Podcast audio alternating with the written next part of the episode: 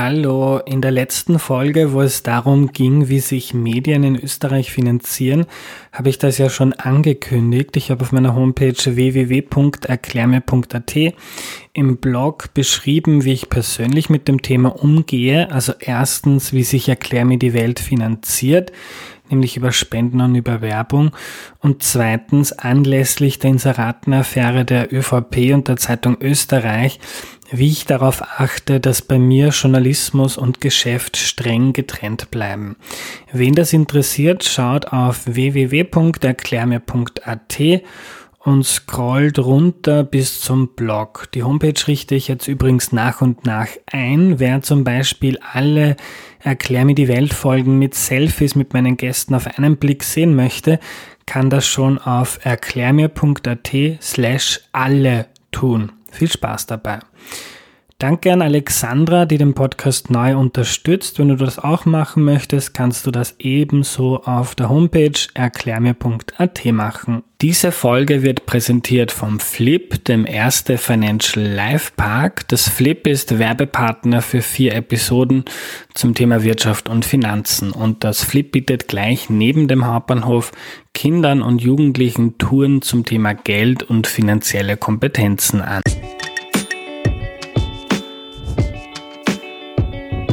Hallo, ich bin der Andreas und das ist Erklär mir die Welt, der Podcast, mit dem du die Welt jede Woche ein bisschen besser verstehen sollst.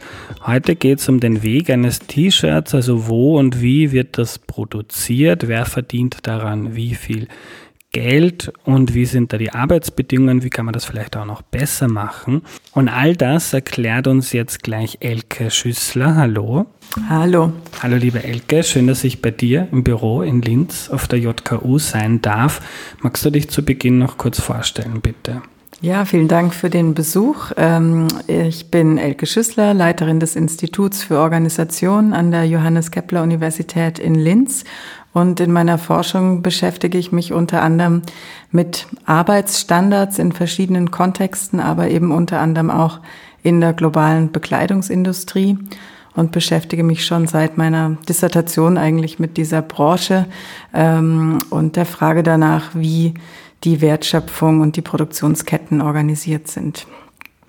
Liebe Elke, wir gehen das jetzt mal schnell durch, ähm, wie so ein T-Shirt hergestellt wird an, anfangen tut das irgendwo, jetzt beim Baumwoll-T-Shirt, ähm, bei einem Bauern oder einem Agrarbetrieb, ähm, man baut Baumwolle an. Genau, also diese sogenannte textile Kette ist ähm, unglaublich komplex und sehr, sehr lang. Und ähm, Baumwolle ist natürlich auch nur ein Material, aber nehmen wir das jetzt mal her, genau. Es geht eben los mit den Baumwollfeldern, den Baumwollplantagen die üblicherweise ähm, in den USA, in Indien, China, aber auch in Ländern wie der Türkei, Usbekistan ähm, vorzufinden sind. Ähm, dort wird dieser Rohstoff quasi gewonnen und äh, geht dann in die Textilverarbeitung über. Also das ist dann der Teil, der offiziell in der Branchenstatistik zur Textilindustrie zählt. Da wird dann eben aus diesem Rohstoff ähm, äh, Garn gesponnen. Aus diesen Garnen werden dann Stoffe produziert. Diese Stoffe werden dann veredelt, wie es heißt, also gefärbt oder bedruckt ähm, oder ähnliches. Und dann geht es in die nächste Produktionsstufe oder in die nächste hm, Verarbeitung. Das ist die sogenannte Erzeugung textiler Endprodukte, wie das heißt in der Fachsprache. T-Shirt. Ähm, äh, das ist dann die Bekleidungsindustrie. Also da trennt sich dann eigentlich auch wieder der Branchenzweig. Da geht es dann eben darum, aus diesen Stoffen Endprodukte zu nähen. Also hier kommt man zu diesem sogenannten arbeitsintensiven Teil des Nähens. Ähm, und wenn das T-Shirt dann genäht ist, ähm, wird es auch noch weiter veredelt mit Knöpfen, Reißverschlüssen oder ähnlichem ähm, und ähm, geht dann in den Handel über. Also das sind eigentlich so die vier Stufen und innerhalb dieser Stufe gibt's ähm, wieder einzelne Arbeitsschritte und all diese Schritte werden üblicherweise eben an unterschiedlichen Produktionsstandorten vorgenommen und das auch in unterschiedlichen Ländern.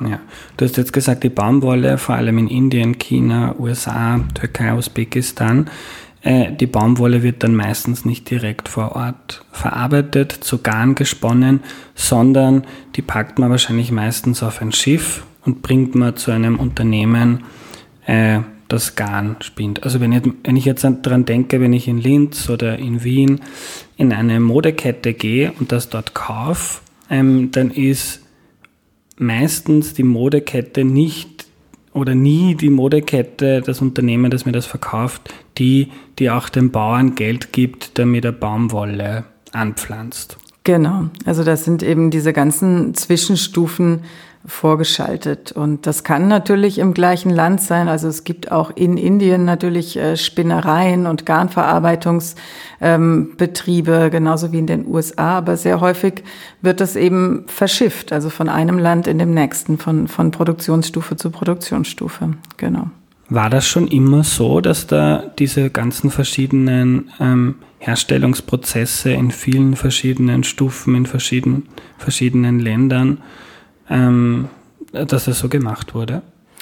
Ja, im, immer war das sicherlich nicht so. Also ähm, es gibt da ja eine ganz tolle Analyse des, äh, der Geschichte des globalen Kapitalismus von dem Historiker aus Harvard Sven Beckert, ähm, der, der das anhand eben der Baumwolle, des Produktes der Baumwolle nachvollzieht. Ähm, und, und wenn man sich diese historische Analyse durchliest, ähm, wird deutlich, dass natürlich ganz ursprünglich die Produktion von Textilien in lokalen Märkten organisiert war. Also da gab es eben in Lokalen, in, in, in Mexiko, in, ja, generell in Lateinamerika, natürlich auch in Nordamerika, in Indien. Ähm, dort, wo Baumwolle gewachsen ist, wurde dann daraus das, äh, das Garn gesponnen ähm, und dann eben auch dort in diesen lokalen Kontexten ähm, zu, zu Textilien oder Bekleidung verarbeitet. Ähm, und die, diese, diese starke arbeitsteilige Organisation kam dann wirklich mit, mit der Entwicklung des Globalkapitalismus, ähm, mit der Industrialisierung, die in dieser Branche natürlich schon deutlich vor der industriellen Revolution ähm, begonnen hat ähm, und äh, ja auch letztlich die Grundlage für die industrielle Revolution war. Und äh, Sven Beckert arbeitet da ganz stark die Rolle von letztlich zwei Nationalstaaten heraus, nämlich dem amerikanischen und dem englischen, ähm, die da sehr gezielt quasi vorgegangen sind, ähm, die Baumwollproduktion in ihren Ländern, also vor allem in den USA, ähm, wo, wo die natürlichen Bedingungen gegeben sind, forciert haben ähm, natürlich auch gewaltsam sich die Arbeitskräfte dafür verschafft haben, nämlich durch den Sklavenhandel. Ähm, und diese Branchen dann so stark subventioniert haben. Ähm, Großbritannien war ja auch dann sehr stark in der Organisation des Commonwealth ähm, involviert, die Regel- und Zoll, Zollwerke so geschaffen haben, dass letztlich die eigenen Produkte einfach ganz stark bevorzugt wurden und somit einen Wettbewerbsvorteil hatten vor diesen lokal produzierten ursprünglichen Märkten. Mhm. Also die Textilproduktion hat eine schwierige Geschichte, man kann auch sagen eine schwierige Gegenwart. Das glaube ich wahrscheinlich jedem Einzelnen, jeder Einzelnen, die dazuhört, bewusst. Viele denken darüber nach. Äh, wenn ich mir diese ganzen Schritte anschaue, die wir jetzt durchgesprochen haben, viele ähm, ArbeitnehmerInnen sind involviert, viele Firmen, jeder muss ein bisschen was verdienen dabei, sonst würden sie es nicht machen. Wie gibt es das, dass dann manchmal im Laden ein T-Shirt 5 Euro, 10 Euro kostet? Mhm.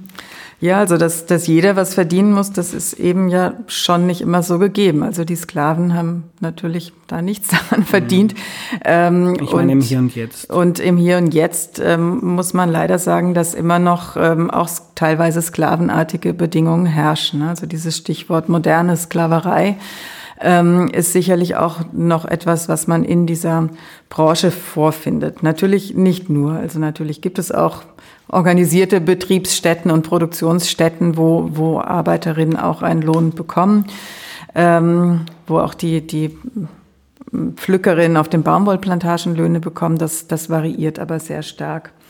Wenn man sich jetzt dieses, dieses T-Shirt selbst ähm, mal vorhält, da gibt es unterschiedliche Berechnungen, beispielsweise von ähm, der Fairware Foundation, das ist eine NGO, die das ähm, sehr gut aufgeschlüsselt hat. Ähm, die haben da so ein Beispiel von einem T-Shirt, das 29 Euro kostet beispielsweise. Ähm, davon gehen erstmal 17 Euro allein in den Handel. Ja, also der Handel verdient da daran. Der Handel selbst verdient aber auch nicht diese 17 Euro, ähm, sondern muss natürlich von diesen 17 Euro die Miete für die Handelsflächen bezahlen, das Personal bezahlen. Also auch für den Handel ist die Gewinnmarge am Ende sehr, sehr gering. Die liegt so bei 1 Prozent, maximal 5 Prozent. Also das ist grundsätzlich in der gesamten Branche reden wir von ganz geringen Gewinnmargen. Und Gewinnmarge heißt, wenn ich 100 Euro am 100 Euro T-Shirts verkaufe, mache ich, bleibt mir ein Euro oder fünf Euro. Davon. Genau, ja. genau. Ähm, ja, also wenn wir dann von den 29 Euro diese 17 Euro mal abziehen, ähm, dann bleiben die Restposten. Ähm, davon geht ähm, nach dieser Aufstellung 3,60 Euro in, in die Marke also in das Marketing, in den Markenbildungsprozess. 3,40 Euro gehen in die Materialien, also das würde dann irgendwo auch die, die Baumwolle als Rohstoff mitbezahlen, aber natürlich auch Knöpfe, Reißverschlüsse mhm. und ähnliches. Ähm, 2,20 Euro gehen den Transport, 1,20 Euro möglicherweise noch in Zwischenagenten, ähm, die involviert sind, die damit natürlich auch wieder Personal bezahlen. Ähm, und der tatsächliche Arbeit, also die Arbeit der Näherin, ähm, wird auf 18 Cent geschätzt. 18 Cent von 29 Euro. Euro. Jetzt könnte man auch sagen, kann man sich locker leisten, dass man das verfünffacht dann kostet das T-Shirt 30 statt 29 Euro. Warum wird das nicht gemacht? naja, zum einen, ähm, da gibt es auch wieder Berechnungen, ähm, würde, würden diese 5 Euro natürlich nicht direkt dann an die Arbeitskraft weitergegeben werden. Das würde dann wieder erstmal aufgedröselt in die ganzen verschiedenen Teilschritte, sodass der Zugewinn am Ende für die einzelne Arbeitskraft wahrscheinlich nach wie vor gering ist. Das heißt natürlich trotzdem nicht, dass man es nicht machen sollte, aber einfach, dass man muss sich das bewusst machen, dass eben dieser Preis natürlich aus so vielen Komponenten zusammengesetzt ist. Ähm, warum es nicht gemacht wird, ein Grund, was die Unternehmen immer wieder nennen, ist, dass es natürlich so magische ähm, Kaufpreisgrenzen gibt. Also das T-Shirt für 4,99 Euro bei H&M wird eben millionenfach gekauft. Und wenn es dann plötzlich 10,99 Euro kosten würde, würden viel weniger Menschen das kaufen. Ähm, und gerade weil diese Gewinnmargen so gering ist, wird der Gewinn, wenn überhaupt, nur über die Masse erzielt. Also ist das Ziel, eben möglichst viel zu verkaufen, ähm, womit wir dann auch beim nächsten Problem schon sind, nämlich dem ökologischen Problem, was es natürlich auch in der Branche gibt. Also es rechnet sich letztlich hinten und vorne nicht für niemanden. Ähm, und, und auch die Handelsunternehmen müssen eben stehen maximal unter Druck, einfach riesige Mengen irgendwie, wie auch immer es nur geht, an den Mann und an die Frau zu bringen, damit für die dann auch am Ende noch Gewinn übrig bleibt. Mhm. Ähm, weil die Händler, weil die Modeketten oft in der Kritik stehen. Ähm, schilder uns mal, du hast jetzt diesen Prozess beschrieben, wie ein T-Shirt entsteht. Ähm, wann kommt ein typischer Modehändler, der nicht sehr viel Geld verlangt für die T-Shirts, ähm, wann kommt der in diese Lieferkette hinein? Ja, also das ist auch ähm, recht heterogen. Ähm, wir haben in unseren Forschungsprojekten mit sehr vielen Handelsunternehmen gesprochen und es gibt manche, ähm, die da wirklich ein sehr ähm, quasi Hands-off-Ansatz haben, die einfach ähm, das an Zwischen, sogenannte Importeure, Zwischenhändler übergeben. Ähm, und die sagen so, du Importeur, du organisierst mir das jetzt alles.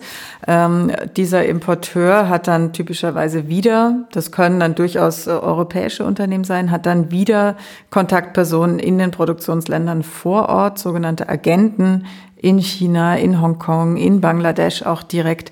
Ähm, denen dann wieder gesagt wird, wir brauchen jetzt eine Million blaue T-Shirts oder sowas, organisieren wir das für den günstigsten Preis üblicherweise. Ähm, und insofern ist natürlich der Weg hin zu der konkreten Produktionsstätte extrem weit. Ähm, und es ist sowohl rechtlich als auch moralisch quasi, ähm, geben, die, geben die Unternehmen da ihre Verantwortung ab. Es gibt andere, also das ist jetzt ein Extremfall. Die meisten, ähm, die natürlich schon auch in so einem modischen Markt unterwegs sind, haben da so eine Misch, Mischkalkulation und Mischorganisation. Also die arbeiten durchaus direkt mit einigen Fabriken zusammen. Äh, für manche Güter ähm, und für andere, jetzt je einfacher das Produkt sozusagen, desto eher wird es quasi an, an Agenten und Importeure weiter delegiert. Mhm.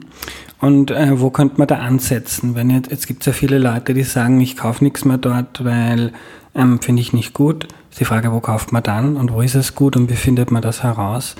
Ähm, aber ähm, bringt es jetzt was Druck auf eine Modekette ähm, zu machen, ähm, äh, wenn die vielleicht nur relativ wenig Einfluss haben auf das, was der 24. Zwischenhändler in mhm. Dhaka in Bangladesch macht? Mhm.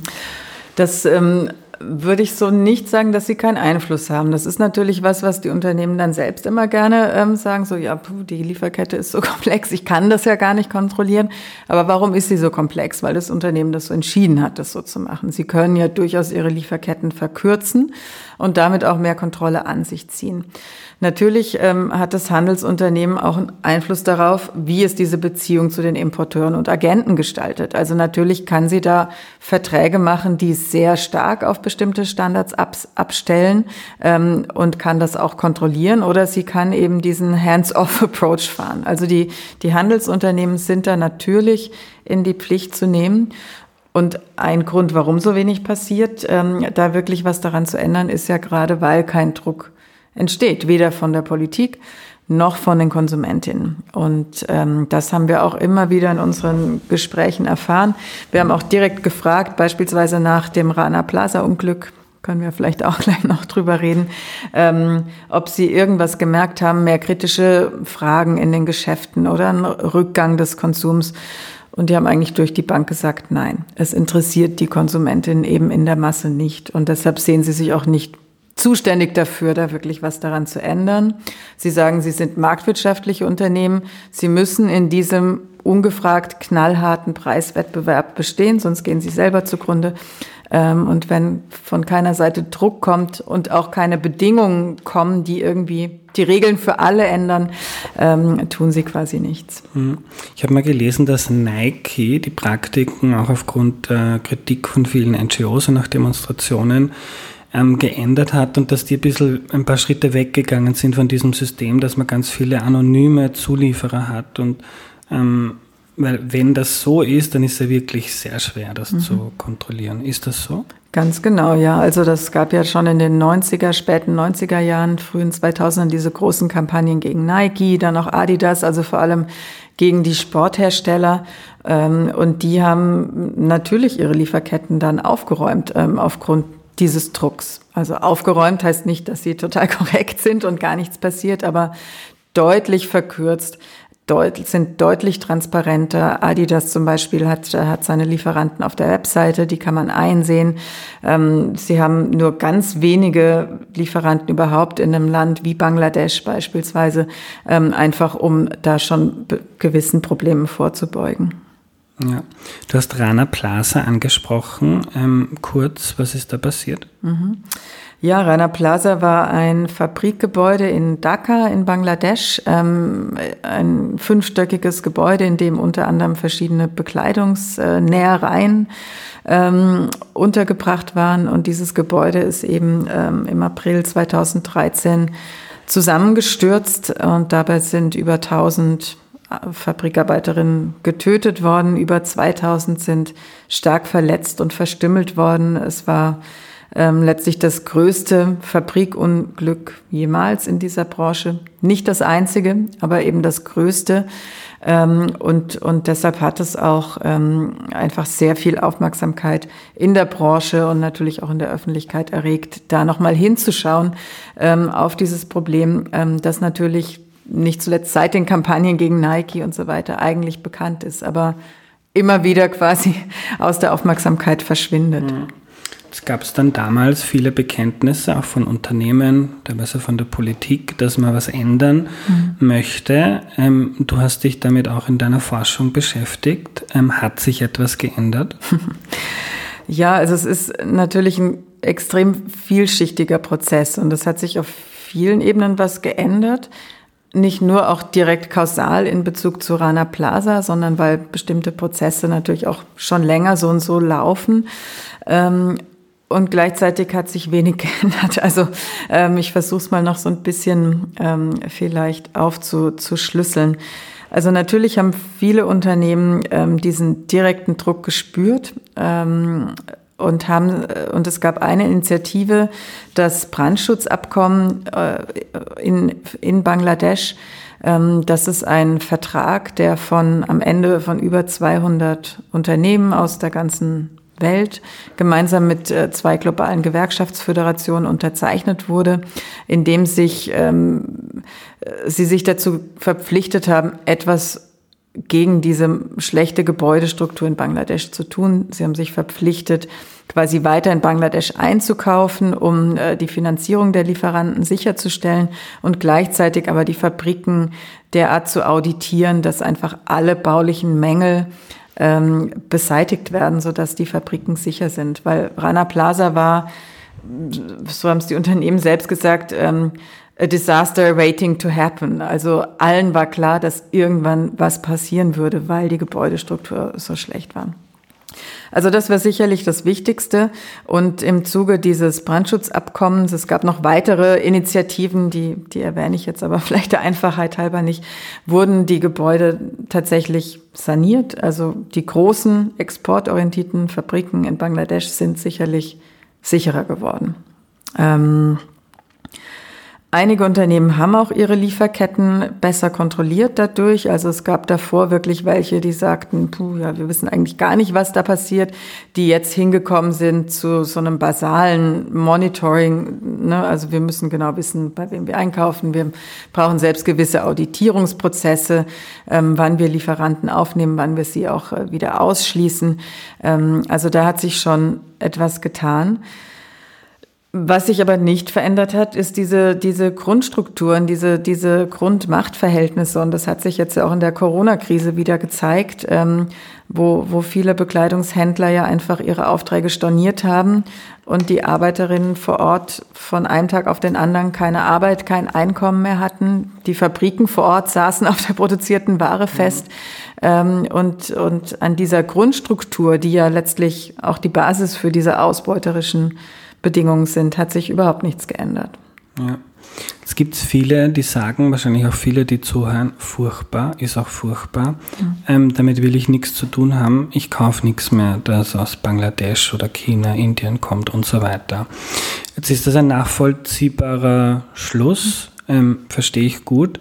Ähm, ich glaube auch ganz viele Modemarken, die versuchen, das besser zu machen, sagen auch, ich kann das in diesen Ländern nur schwer machen. Drum produziere ich zum Beispiel in Ungarn oder in Portugal. Ähm, jetzt gibt es aber das Problem, ähm, gibt es eine schöne Studie, in der ist unter anderem auch schon in diesem Podcast ähm, gesprochen worden von einem Ökonomen, der hat sich angeschaut in Bangladesch, ist auch von vor Ort, also da aufgewachsen, ähm, welchen Effekt hat denn die Textilindustrie auf das Leben der Menschen?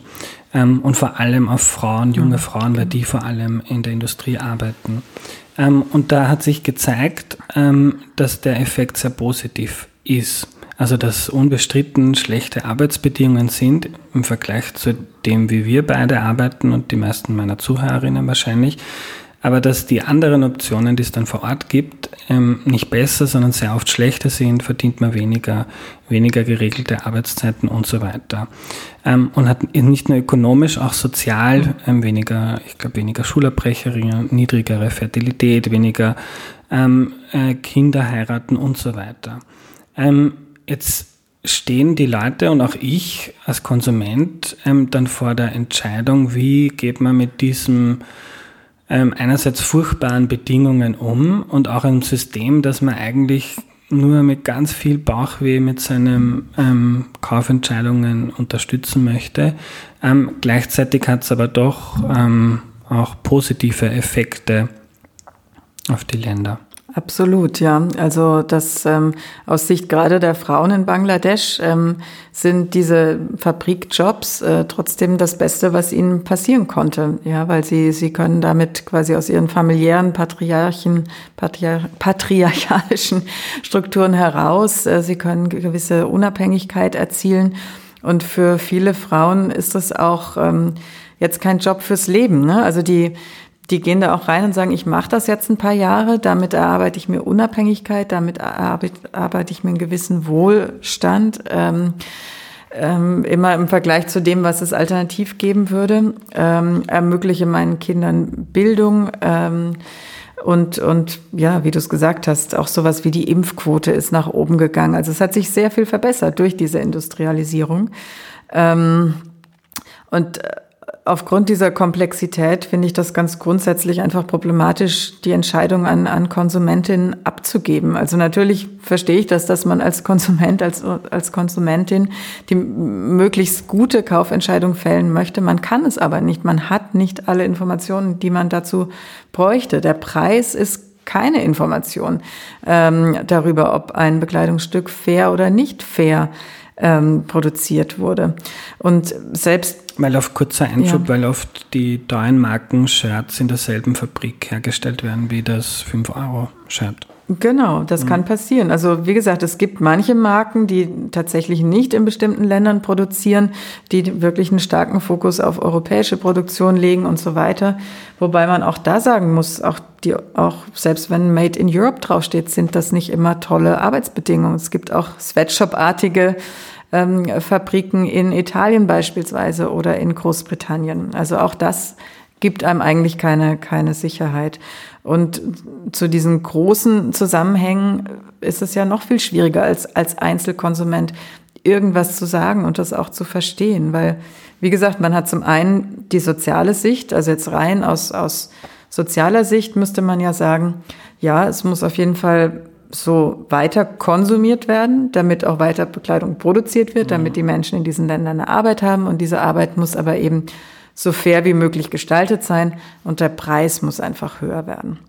Und der Preis setzt sich eben aus so vielen Sachen zusammen. Also der Preis könnte ja auch zugunsten der Arbeiterinnen ausfallen, wenn beispielsweise die Ladenmieten günstiger wären. Ja, ähm, dann könnte das T-Shirt immer noch 29 Euro kosten, aber es könnte ein größerer Teil des Kuchens quasi an die Arbeiterinnen weitergegeben werden. Wer ist denn dafür zuständig, die Mietpreisen in den Innenstädten zu regulieren? Ähm, sicherlich nicht die einzelnen Konsumentinnen. Und dann gibt's eben, wie vorhin schon angedeutet, natürlich die ökologische Sicht. Also aus ökologischer Sicht musste man einfach sagen, wir müssen alles sofort aufhören, überhaupt Bekleidung zu konsumieren. Es gibt viel zu viel Kleidung auf dem Markt. Das Nachhaltigste, was man tun kann, ist einfach nichts zu kaufen oder Secondhand zu kaufen weil der ökologische Schaden von der Bekleidungsproduktion und Textilproduktion einfach immens ist. Also es ist, ähm, das sind die Zahlen, die man dazu findet, die, der, der zweitgrößte Umweltverschmutzer nach der Ölindustrie. Und ich finde, das will auch mal was heißen. Ja, sowohl bei der Baumwoll, äh, beim Baumwollanbau als genau. auch beim Bleichen, Färben, viele Chemikalien. Genau. Und so weiter. Ähm, jetzt hast du schon gesagt, äh, Unternehmen können ein bisschen was tun, indem sie sich zum Beispiel die Lieferkette anschauen, in denen es ihnen nicht ganz wurscht ist. Ähm, oder indem sie es zumindest machen müssen, weil sie sonst nichts mehr verkaufen können, weil der Ruf darunter leidet. Ähm, jetzt wirkt das so, für Konsumentinnen ist es extrem schwierig, das zu überblicken. Ich habe das selber, äh, ich versuche das auch nach wie vor, ist aber äh, realistischerweise ähm, obwohl ich mich schon viel damit beschäftigt habe, sehr schwer jetzt wirklich zu sagen, ist das jetzt eine gute Entscheidung oder nicht. Es gibt ein paar Siegel, über die können wir dann vielleicht noch sprechen. Ähm, gleichzeitig bei den Unternehmen ähm, gibt es einen, einen, einen kleinen Hebel, aber auch da ist das System so aufgebaut, dass jeder, dass eigentlich keiner damit wahnsinnig viel Geld verdient und irgendwie das System das Problem scheint. Ähm, bei systemischen Problemen denke ich immer gleich an die Politik und nicht an den Einzelnen, der was machen muss. Ähm, kann die Politik, wo auch immer, ähm, ähm etwas dagegen tun, gegen dieses Problem? Ja, auf jeden Fall. Also das ist das Fazit, zu dem wir auch in unserer Forschung gekommen sind, ähm, zu der auch andere natürlich gekommen sind, die, die zu dem Thema geforscht haben. Es handelt sich hier um ein ganz klares kollektives Handeln-Problem. Ähm, und wie löst man kollektive Probleme? Eben durch kollektive Instrumente. Da gibt es zum einen die staatliche Regulierung. Ähm, das ist ein Weg, um kollektive Handlungsprobleme anzugehen. Ähm, oder es gibt ähm, natürlich auch äh, kollektive Instrumente, die nicht staatlich getrieben sind. Jetzt beispielsweise im Bereich der, der Löhne gibt es die Tarifverhandlungen. Ja, also auch das ist ein kollektives Instrument, mit dem sich eben. In Österreich Kollektivvertragsverhandlungen. Ganz genau. Mhm. Ähm, wo sich verschiedene Unternehmen einer Branche gemeinsam mit den Gewerkschaften als Arbeitnehmerinnen Vertretung zusammentun, um eben einen gewissen Mindeststandard für eine Branche zu definieren, der auch einzuhalten ist, der durch die Einbindung der Gewerkschaften als quasi zweite Partei dann auch kontrolliert wird. Ja, ähm, weil natürlich können sich Unternehmen selbst zu irgendwas verpflichten. Das ist ja der Ansatz, der jetzt in der, in der Bekleidungsproduktion oder generell in globalen Lieferketten gefahren wird. Das ist die sogenannte freiwillige Selbstverpflichtung. Also alles, was man so liest, auch in den Marketingkampagnen der Unternehmen, was unter dem Stichwort CSR, also Corporate Social Responsibility fällt, ähm, folgt letztlich diesem Prinzip, zu dem sich die Politik entschieden hat, der freiwilligen Selbstverpflichtung. Also wir glauben das Unternehmen, unseren Unternehmen, dass sie eigentlich ja Gutes tun möchten und sich freiwillig selbst zu gewissen Standards verpflichten. Das hat man jetzt 20 Jahre lang versucht und im Ergebnis hat man gesehen, es geht halt nicht. Also selbst die willigsten Unternehmen, es gibt wirklich viele Unternehmen, die sehr viel Geld da investieren, die viel auch Audits durchführen und so weiter. Sie kommen an eine Grenze, die sie aufgrund des Marktdrucks einfach nicht alleine lösen können. Ja, und äh, und dieses Brandschutzabkommen, was ich gerade schon erwähnt habe, ist letztlich so ein, das folgt dieser Logik von den Kollektivverträgen, ja, die wir hierzulande aus den Tarifverhandlungen kennen. Ähm, nämlich diese Idee, man nimmt alle Unternehmen zusammen, man setzt ein vertragliches, ein rechtlich bindendes Regelwerk auf und man bindet die Gewerkschaften, hier die globalen Gewerkschaftsföderationen ein, die diesen Vertrag auch mit kontrollieren. Ja, dadurch wird er bindend. Ähm, und das ist natürlich was ganz anderes, als zu sagen, ich als Einzelunternehmen mache mir jetzt einen Code of Conduct und ja, kann auch selbst kontrollieren, ob ich ihn einhalte oder nicht. Ja. Ja. Ähm, auf EU-Ebene, was wären ein, zwei Schritte, ähm, um die Situation zu verbessern?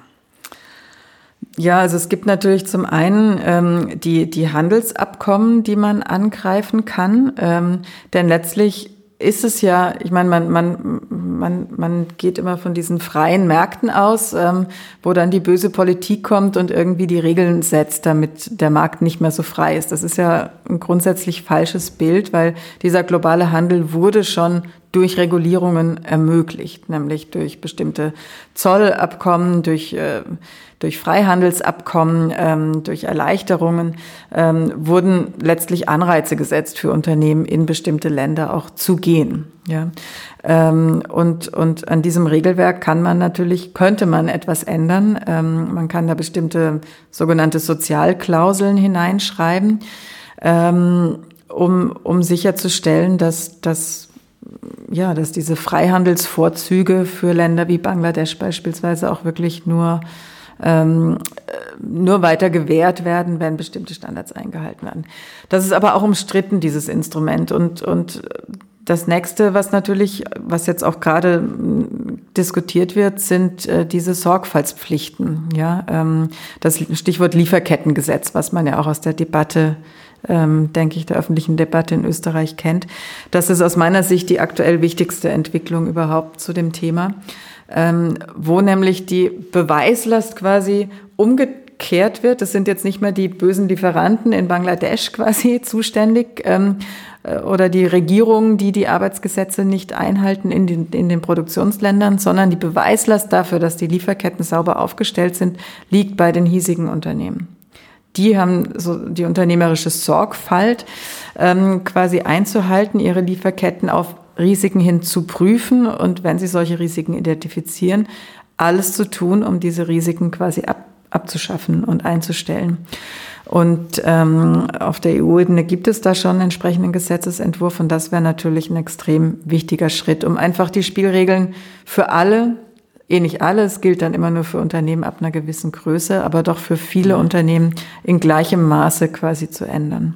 Ja, würde aber auch nicht so schnell ähm, zu einer Welt führen, wo ich mir als Konsument keine Sorgen mehr machen muss. Also vielleicht kann man die Situation ein mhm. bisschen, kann man Veränderungen anstoßen, ähm, aber in einer globalisierten Welt, wo die meisten Menschen einfach in Ländern leben, die ziemlich arm sind, wo es auch keine gute Bürokratie, Staaten, mhm. ähm, viel Armut gibt, ähm, solange man sich nicht völlig zurückzieht in, also jetzt machen wir alles nur mal in mhm. Wien und Linz Umgebung, mhm ähm, solange muss man es wahrscheinlich auch aushalten können oder sich damit beschäftigen, ähm, dass nicht alles ideal läuft und wie man es besser machen kann.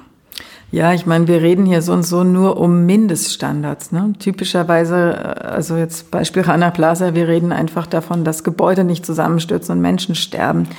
Ähm, wir reden über in der Regel diese Kernarbeitsnormen der, der ILO, der Internationalen Arbeitsorganisation, wo es darum geht, keine Kinderarbeit, keine Sklavenarbeit, ähm, keine Diskriminierung und das Recht auf Kollektivverhandlungen. Also das ist ja ein ganz zentrales Kernrecht eigentlich, was von vielen Staaten der Welt, unter anderem auch der, der USA, nicht in nationales Recht aufgenommen wurde. Und ähm, ohne die Möglichkeit für Arbeiterinnen, sich irgendwie kollektiv zu organisieren, kommt man natürlich nie aus diesem Machtungleichgewicht letztlich raus. Letzte Frage, liebe Elke, auch wenn wir schon festgehalten haben, dass man da als Einzelne und Einzelner total überfordert ist und sich jetzt ähm, also eher dafür einsetzen sollte, dass die Politik ähm, etwas macht, als dass man sich selber ständig auf die Finger klopft. Aber viele gibt es trotzdem, ähm, denen das halt nicht wurscht ist, worauf kann man da achten? Ich habe gelernt, dass zum Beispiel das GOTS-Siegel Global Organic Textile Standard ähm, ganz okay ist, sowohl auf soziale als auch auf ökologische Bedingungen ähm, schaut. Und das ist etwas, auf was ich achte. Idealerweise hat ein Kleidungsstück dieses Siegel und ist noch in einem ärmeren Land hergestellt, weil ich ein bisschen ein Problem damit habe, wenn man alles jetzt mhm. dann zurück nach Europa holt. Ja. Ja, genau. Also es gibt dieses Siegel. Ähm, natürlich gibt es da auch mittlerweile einen Markt für Siegel sozusagen, ähm, wo Unternehmen sich quasi äh, die, die ihnen am besten passen, aussuchen können und man als Konsument äh, keinen Überblick mehr hat. Ähm, GOTS ist sicherlich eines, ähm, dass das, äh, wie du es gesagt hast, auf das man sich recht gut verlassen kann. Ähm, Fairtrade ist ein anderes Wobei es natürlich keine absolute Sicherheit gibt. Also man findet auch immer wieder eben quasi an den Enden dieser Lieferketten ähm, dann trotzdem wieder Betriebe, wo, wo die Standards nicht eingehalten werden, wo sklavenartige Bedingungen herrschen. Ähm, und, und das Siegel der, der Fairware Foundation ist ein weiteres, ähm, was, man, was man ernst nehmen kann und dem man gut vertrauen kann. Danke für deine Zeit, Elke. Gerne. Danke für die Einladung.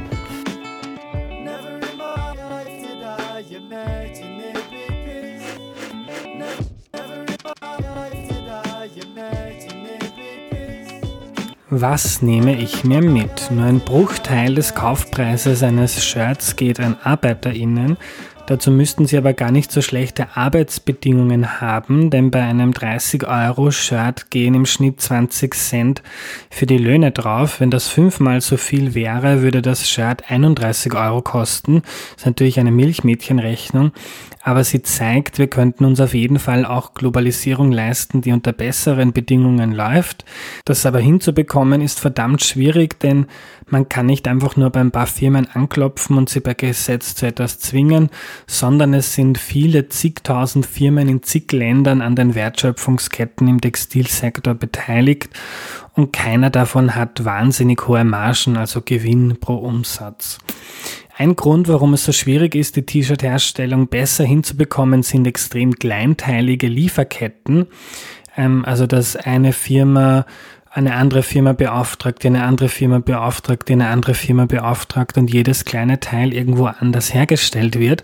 Es ist natürlich billig, ähm, aber da ist es sehr schwer zu überblicken, ähm, wo jetzt vielleicht keine Menschenrechte ähm, oder bestimmte Arbeitszeiten eingehalten werden, wo vielleicht keine Gewerkschaften zugelassen sind und so weiter.